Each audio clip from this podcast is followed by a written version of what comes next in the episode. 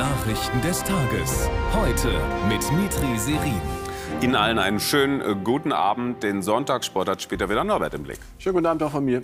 Und hier sind unsere Themen.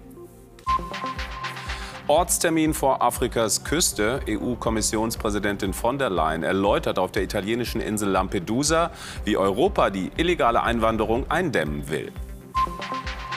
Gute Nachrichten für Erfurt. Die UNESCO ehrt das mittelalterlich-jüdische Erbe in Thüringens Landeshauptstadt mit dem Welterbetitel. Und Matchbälle verwandelt. Deutschlands Tischtennisdamen verteidigen ihren Europameistertitel gegen die Dauerrivalinnen aus Rumänien. Italiens Insel Lampedusa ist zum Synonym für eine bislang gescheiterte EU-Flüchtlingspolitik geworden. Weil zuletzt wieder tausende Geflüchtete dort ankamen, forderte Rom zuletzt einen EU-Einsatz, der Flüchtlingsboote stoppt. Weil das Thema viel politischen Sprengstoff birgt, reiste Kommissionspräsidentin von der Leyen heute nach Lampedusa. Christian Volk. Den Hafen von Lampedusa verstopfen noch immer zurückgelassene Flüchtlingsboote. In den vergangenen Tagen kamen tausende Migranten hier an. Heute stehen die EU-Kommissionspräsidentin und die italienische Regierungschefin am Anleger. Grund, die Insel mit ihren 6500 Einwohnern ist mit den vielen Flüchtlingen überfordert. So dürfe es nicht weitergehen, sagt von der Leyen. Wir haben eine Verpflichtung als Teil der internationalen Gemeinschaft. Die haben wir in der Vergangenheit erfüllt und das machen wir auch weiter. Aber wir entscheiden, wer in die EU kommt und unter welchen Umständen und nicht die Schmuggler und Menschenhändler. Im Gepäck hat von der Leyen einen Zehn-Punkte-Plan. Darin enthalten eine stärkere Überwachung der EU-Außengrenze, eine bessere Verteilung der Flüchtlinge und Kooperationen mit deren Herkunftsländern. Nicht enthalten Melonis Forderung, illegale Migranten notfalls mit der Marine an der Überfahrt nach Europa zu hindern. Wir werden das Problem nicht lösen, wenn wir darüber reden, wie wir die Flüchtlinge innerhalb Europas umverteilen können. Die einzige Möglichkeit ist die illegale Ausreise von Migranten zu stoppen. Auch eine geplante EU-Asylrechtsreform ist durch die Situation auf Lampedusa in Gefahr. Brüssel braucht Italien als Kooperationspartner. Sollte das Land nun eigenständig zu härteren Maßnahmen greifen, um Migranten abzuwehren, wäre ein europäischer Konsens wohl gescheitert. Eine Woche ist es her, dass schwere Überschwemmungen Libyen heimsuchten. In den Flutgebieten, so hieß es heute, von den Vereinten Nationen seien mindestens 11.300 Menschen ums Leben gekommen. Weitere 10.000 würden vermisst. Aber die Behörden bestätigen das nicht. Klar ist nur, das Ausmaß der Zerstörung ist gewaltig und das Leid, etwa in Dirna, riesig. Golini Atay.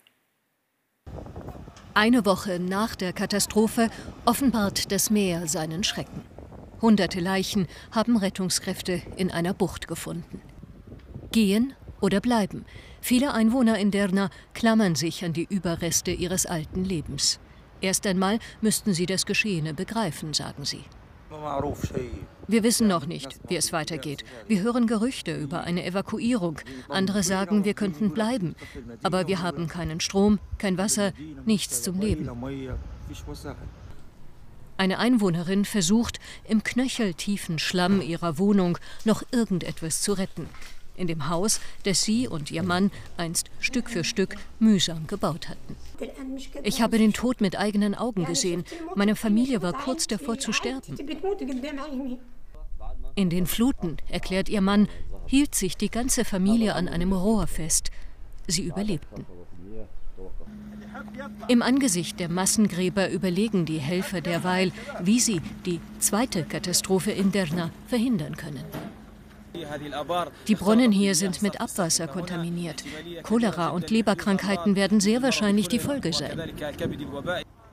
Sauberes Wasser wird gebraucht und, mindestens genauso dringend, psychologische Unterstützung für die Opfer. Bei den Ausschreitungen rund um das Eritrea-Festival in Stuttgart gestern hat es 228 Festnahmen gegeben. Das teilte die Polizei heute mit.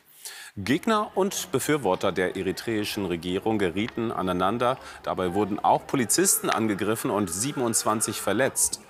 Innenministerin Faeser verurteilte die Gewalt scharf. Bei Eritrea-Veranstaltungen gab es zuletzt mehrfach Ausschreitungen. In Berlin haben Klimaaktivisten der sogenannten letzten Generation das Brandenburger Tor mit Farbe besprüht. Die Polizei nahm 14 Personen fest. Ermittelt wird jetzt wegen Sachbeschädigung. Die letzte Generation hatte angekündigt, den Schwerpunkt ihrer Proteste in die Hauptstadt zu verlegen. Mindestlohn, Vermögensteuer und Tarifabschlüsse. Um das und mehr geht es beim Verdi-Bundeskongress in Berlin. Unterstützung für viele Ziele gab es heute vom Bundeskanzler. Welchen politischen Kurs sich die Gewerkschaft für die nächsten Jahre vorstellt, dazu Hans-Jürgen Piel. Morgen braucht uns das Kongressmotto lässt keinen Zweifel. Deutschlands zweitgrößte Gewerkschaft sieht sich nach erfolgreicher Tarifrunde im öffentlichen Dienst im Aufwind. Für eine Politik der sozialen Gerechtigkeit und auch eine Politik der Umverteilung. Deshalb ist unsere Botschaft klar, Steuern hoch für Reiche und für Krisengewinner. Tausend Delegierte und prominente Gäste zur Eröffnung auf dem Verdi-Bundeskongress mit einem Bundeskanzler, der sagt, was hier gut ankommt. Die Grundlage für gute Löhne ist neben einer ordentlichen wirtschaftlichen Entwicklung immer auch Tarifpartnerschaft und Tarifverträge. Sie sind das stabile Fundament unseres Landes, und wir brauchen mehr Tarifverträge und nicht weniger. Für Scholz fast ein Heimspiel. Viele Verdi-Forderungen sind auch SPD-Positionen. Doch die Gewerkschaft drückt Mitgliederschwund. Seit Gründung hat Verdi von 2,8 Millionen Mitgliedern mehr als ein Drittel verloren. Immerhin, während und nach den Arbeitskämpfen vom Frühjahr traten 140.000 Menschen neu ein. Womöglich die Trendwende? Das ist ein großes Hoffnungszeichen, weil Gewerkschaften brauchen Mitglieder. Ohne Mitglieder sind sie nicht sichtbar, sind sie nicht kampffähig, sind sie nicht durchsetzungsfähig. Und wie das weitergeht, kann man insofern schwer einschätzen. Morgen wird der Gewerkschaftsvorstand neu gewählt. An einer Wiederwahl Frank Wernicke's wird nicht gezweifelt die chinesische Mauer oder die Akropolis in Athen. Beides Weltkulturerbestätten. Auf die renommierte Liste der UNESCO hat es heute auch Erfurt geschafft mit seinen jüdisch-mittelalterlichen Bauten in der Altstadt. Dazu Daniela Sonntag. Adopted.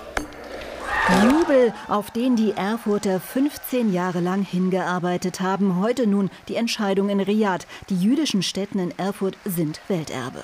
Wir sind jetzt auf einer Ebene, äh, in einer Liga mit, mit den Pyramiden in Ägypten, mit, mit, äh, mit, mit der chinesischen Mauer, mit Machu Picchu. Das ist schon, das ist schon was Besonderes.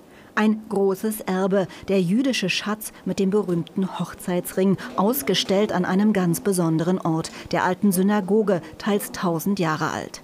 Genutzt als Lager und Tanzsaal überlebte das Gotteshaus auch den Naziterror. Erst Ende der 90er legte ein Abriss von Nachbarhäusern die alte jüdische Geschichte wieder frei.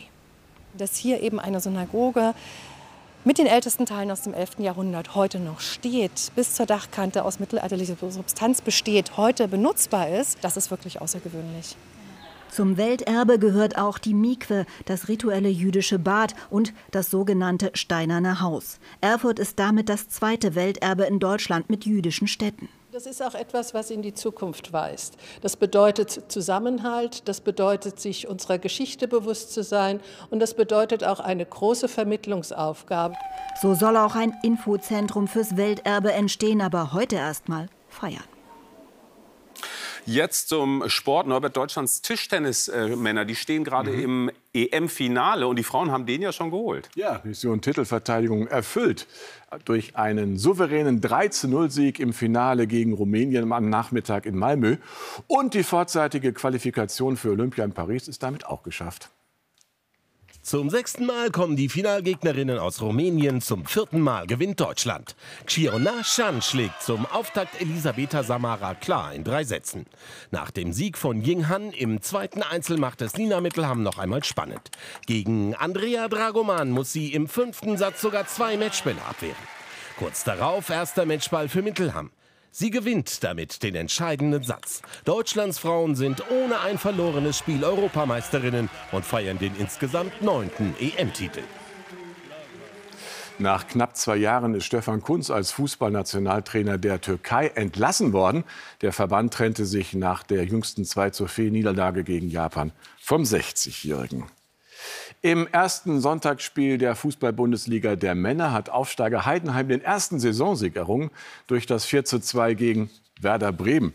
Ja, und in der Fußball-Bundesliga der Frauen, da hat Köln knapp mit 2 zu 1 gegen Leipzig gewonnen und die Vizemeisterin aus Wolfsburg gegen Bayer Leverkusen souverän mit 3 zu 0.